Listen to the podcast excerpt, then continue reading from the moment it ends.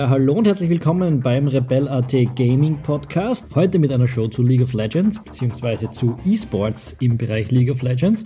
Dazu habe ich mir unseren Rebel.at E-Sports Experten, den Stefan Schett, eingeladen und der wird uns allen ein bisschen erklären, wie das funktioniert und worauf man sich da in der kommenden Saison, die ja gerade begonnen hat, freuen darf. Hallo Stefan. Hi.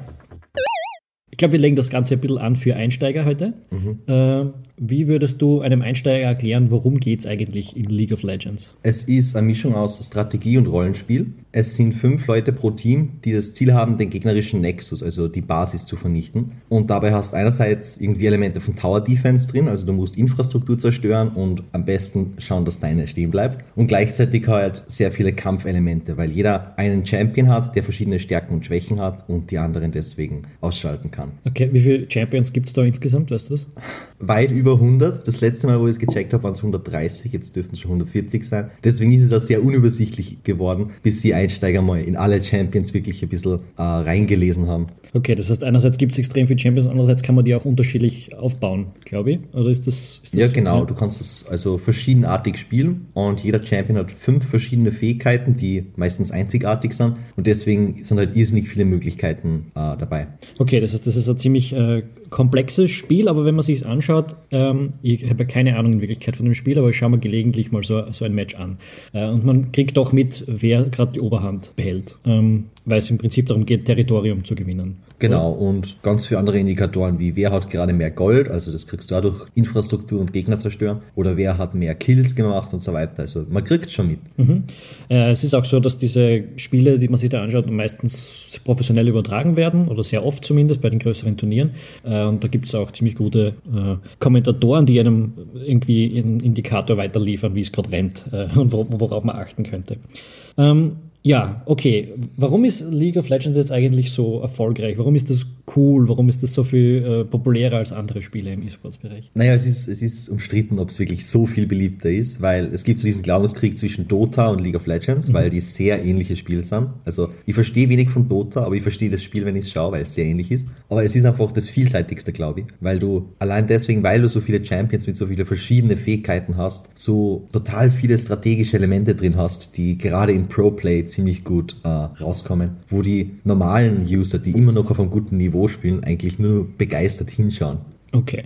Ähm, wie ist denn so eine Saison aufgebaut? Also das äh, alles arbeitet ja im Prinzip hin auf diese Worlds, auf diese äh, Weltmeisterschaft am Ende der Saison immer. Äh, das, wann ist das? Im, im Oktober? Ah, September, Oktober. September, ja. Mhm. Ähm, und was passiert vorher? Also wie geht das? Davor gibt es pro ähm, Region, zum Beispiel Europa und Nordamerika, die Gruppenphase quasi, die ist immer anders gestaltet. In Europa gibt es zwei Gruppen und die jeweils Besten aus der Gruppe spielt sich dann im Playoff aus, wer weiterkommt. Und in Amerika spielt jeder gegen jeden und dann geht es in die nächste Runde in die Playoffs. Generell gilt, der, der die Sommer-Playoffs gewinnt, kommt weiter. Und dann gibt es pro Region nur andere Teams, die weiterkommen mit verschiedenen Begründungen. Zum Beispiel am meisten Punkte gesammelt oder so nach dem Sommer Champion und so weiter. Okay, wenn du sagst, die spielen dann in einer Gruppenphase oder jeder gegen jeden, ähm, wie kann man sich das vorstellen? Treffen sich diese Teams online oder gibt es da immer Turniere, da wo sie hinfahren? Da gibt es schon Sachen, wo man hinfahren kann. Da ist ja immer eine kleine, aber feine Crowd dort, so 100 bis 200 Leute. Das kann man dann bei den Übertragungen anschauen, weil die klatschen oder schreien und versuchen, ihre, ihrem eigenen Team ein bisschen gut zuzureden, was die aber nicht hören dürfen. und ja, die treffen sie immer, fliegen durch ganz Amerika, Europa und da kann man Tickets kaufen sogar. Okay. Ähm, wenn man sich da sowas anschauen will, wo ist das nächste aus österreichischer, aus Wiener Sicht jetzt? Wo fahren wir da hin? Naja, die E-Sports-Events werden hier nicht in Österreich ausgetragen, mhm. außer es gibt Public Viewings, zum Beispiel in der Respawn E-Sports Bar in Wien die ist am Gürtel. Mhm. Ähm, da baut sie langsam was auf. Also da treffen sich schon die E-Sports-Fans regelmäßig. Ansonsten gibt's nur Barcraft. Die betreiben auch ein paar Bars mit generell E-Sports, also kein Schwerpunkt auf League of Legends. Mhm. Und ja, richtige Events gibt's nur einmal bei der Game City pro Jahr. Das ist das Turnier der Austrian Masters. Okay, aber das ist irgendwie nicht eingegliedert in diese weltweite äh, Liga. Nein, das ist vor allem, weil in Österreich gibt's ein semi-professionelles Team, das einmal bei Turniere weit gekommen ist. Mhm. Aber die haben alle den Anspruch, Pro-Player zu sein. Also das ist nur ganz, ganz im Entstehen. Wie heißt das Team? Tick, Trick and Duck, glaube ich. Okay. die waren bei irgendwelche Turniere in Deutschland so weit, dass sie mal im Halbfinale, glaube ich, waren, wenn es richtig war. Also gegen ganz viele Leute, aber haben auch nicht den Anspruch, da mehr daraus zu machen, glaube ich. Okay, sondern zum Spaß besser ja. werden. So. Okay. Ähm, Ja, und wenn du sagst in Deutschland, wo es dann äh, schon um was geht, wo gibt es dort vielleicht ein Turnier, wo man hinfangen? Wenn man mal in der Nähe ist. Innerdeutsche Turniere weiß ich nicht, aber die LCS, also die Europäische Liga, die wird auch ab und zu in Deutschland ausgetragen. Da kann man sicher mal an irgendeinem Spieltag hinfahren, auswendig weiß ich es nicht. Es wird immer von Riot Games, also vom Spielehersteller, vorher angekündigt, wo dann und dann die LCS stattfindet, wo man hinfahren kann und dann kann man Tickets kaufen. Okay.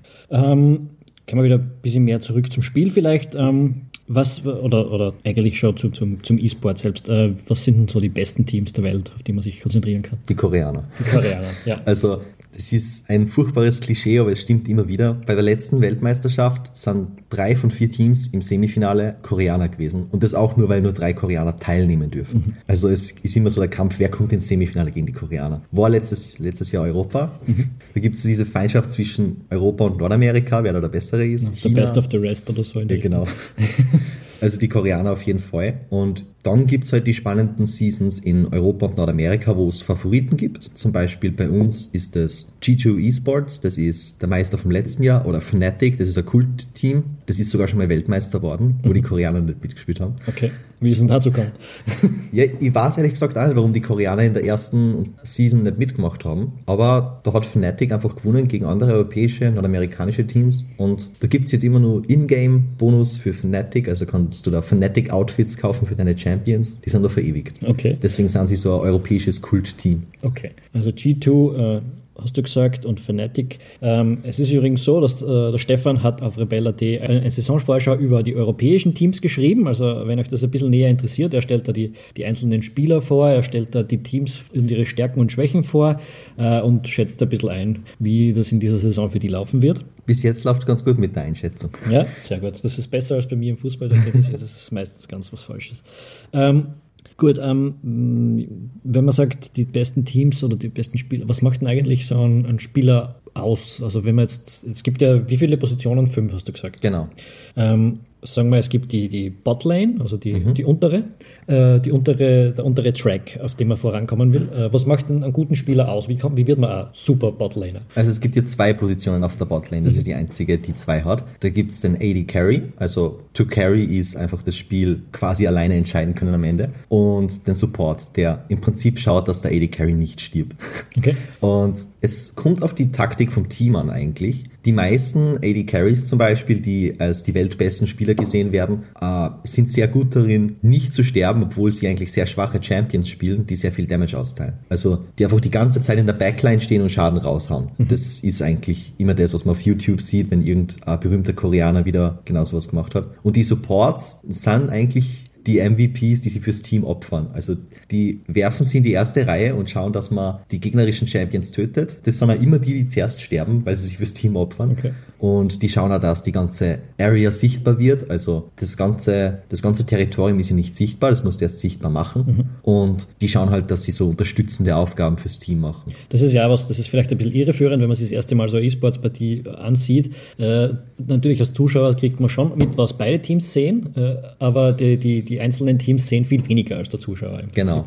Und dafür brauchst du eben sogenannte Awards. Die hat jeder Spieler, aber der Support kauft am meisten extra, damit das Team dadurch irgendwie weiter voran pushen kann und schauen, wo die Limits sind, wo wer ist und so. Okay, das heißt, man setzt da so, so kleine Blickfelder in die Map hinein. Genau. Und wenn man jetzt sagt, was, was sind die, also jetzt abgesehen von die Koreaner, wer sind, wer sind die weltbesten Spieler tatsächlich, also so ganz konkret? Also als der Lionel Messi des äh, League of Legends gilt Faker. Das ist äh, der Weltmeister Midlaner. Der ist dreimal mit seinem Team Weltmeister geworden. Also die Hälfte aller Weltmeistertitel hat er. Okay.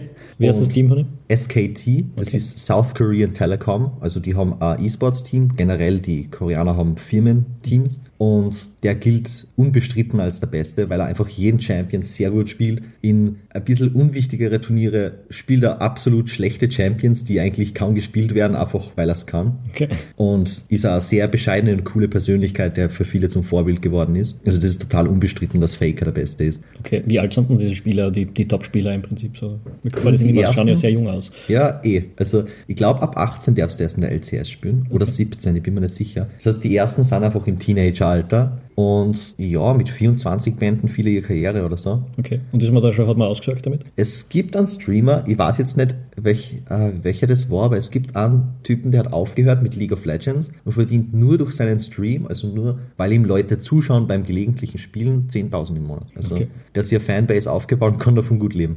Warum, gehen wir mal auf die, auf die österreichische E-Sport-Szene zurück, jetzt abgesehen von diesem einen Team, das gar nicht irgendwie zum E-Sport-Profi werden oder zu den Profis dazukommen will, äh, warum gibt es bei uns so, so wenig ähm, Topspieler, zumindest einzelne Topspieler? Also in anderen Ländern, ich habe gesehen bei, der, bei, der, bei den Worlds letztes Jahr, da waren denen relativ viele dabei zum Beispiel. Warum gibt es bei uns diese Szene nicht so? Mm, Also ganz persönlich habe ich die Theorie, dass es am Internet liegt. Okay. Also mit meinem Hobby-Team mache ich halt auch manchmal bei Hobbyturniere mit und das ist einfach schon unmöglich, weil man ab und zu Lags hat. Und auch wenn man die besten Tarife von 1 oder UPC, also vor allem UPC furchtbar, hat, äh, ja, ich glaube daran liegt es auch, dass die Internetinfrastruktur nicht so gut ist wie anderswo. Okay. Die ist zum Beispiel in Südkorea am besten weltweit. Aber gibt sicher viele Gründe. Vermutlich ist es irgendwie eine wirtschaftliche Sache, weil, dass du dich in einen E-Sport reintraust und quasi da Karriere aufmachst, machst du in junge Jahre. Und wenn es da einfach nur keine Teams gibt, wo du irgendwie sicher hin kannst und zur Not machst du was anderes. Wenn du keine Infrastruktur da ist, dann ist das sehr schwer, glaube ich. Okay. Ähm, das heißt, die Breitbandmilliarde der Regierung wäre mal eine ganz wichtige Ja. Förderung für den E-Sport. Auf jeden Fall. Also zum Beispiel die ganzen europäischen Teams gehen traditionell auf ein Bootcamp vor den Weltmeisterschaften nach Korea und spielen dort drei Wochen gegen die Koreaner, die dort spielen. Also nicht nur gegen die Worlds Teams, sondern gegen alle möglichen.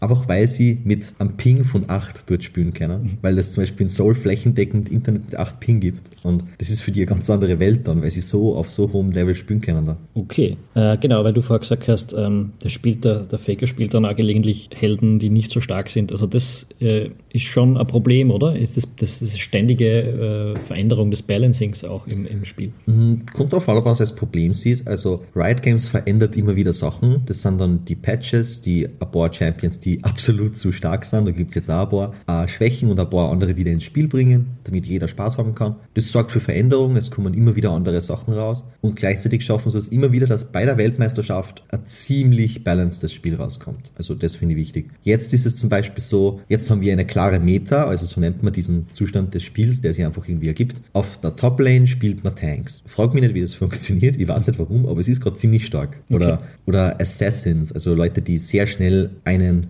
töten können, sind auch gerade ziemlich gut. Und das hat sich so ergeben und das spielt man jetzt, das spielt man im Pro-Play sehr oft so und das wird sich wieder ändern. So wird es nie fad irgendwie. Es gibt ja, also um ein bisschen dem entgegenzuwirken, dass diese overpowered äh, Charaktere gespielt werden, darf man ja die blocken vor einem Spiel. Ne? Ja, genau, da haben sie jetzt die Zahl der Bands sogar erhöht. Mhm, habe ich gelesen. Ähm, das heißt, äh, von diesen 130 oder so Charakteren werden am Anfang jetzt 10 rausgenommen Genau. aus dem Spiel im Prinzip.